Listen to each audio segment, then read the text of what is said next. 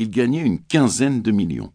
Et son opération imbécile, qui aurait dû le faire enfermer autrefois, le haussait maintenant au rang des vastes cerveaux financiers. Il était salué, consulté surtout. D'ailleurs, il ne donnait plus d'ordre comme satisfait, trônant désormais dans son coup de génie unique et légendaire.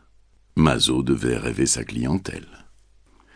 Saccard, n'ayant pu obtenir d'Amadieu même un sourire, salua la table d'en face où se trouvaient réunis trois spéculateurs de sa connaissance, Pirot, Moser et Salmon. Bonjour, ça va bien? Oui, pas mal, bonjour. Chez ceux-ci encore, il sentit la froideur, l'hostilité presque.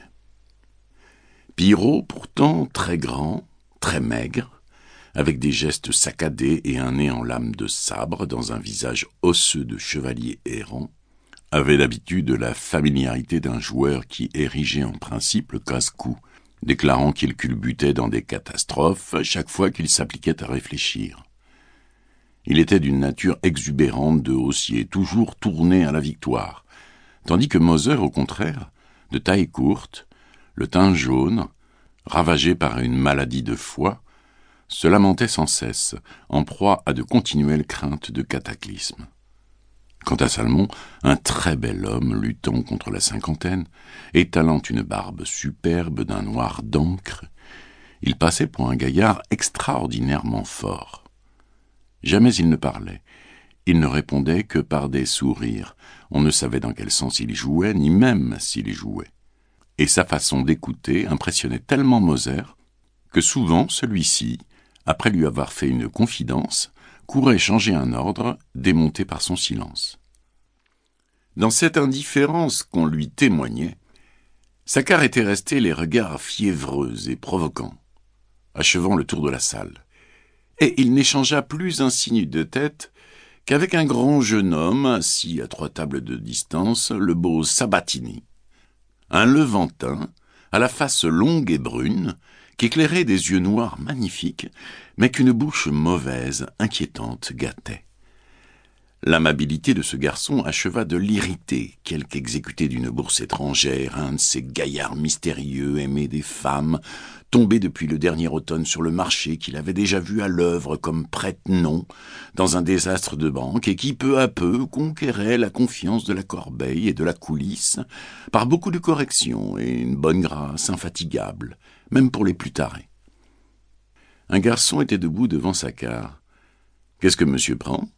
Ah oui, euh, ce que vous voudrez, une côtelette, des asperges. Puis il rappela le garçon. Vous êtes sûr que M. Huré n'est pas venu avant moi et n'est pas reparti? Oh, absolument sûr.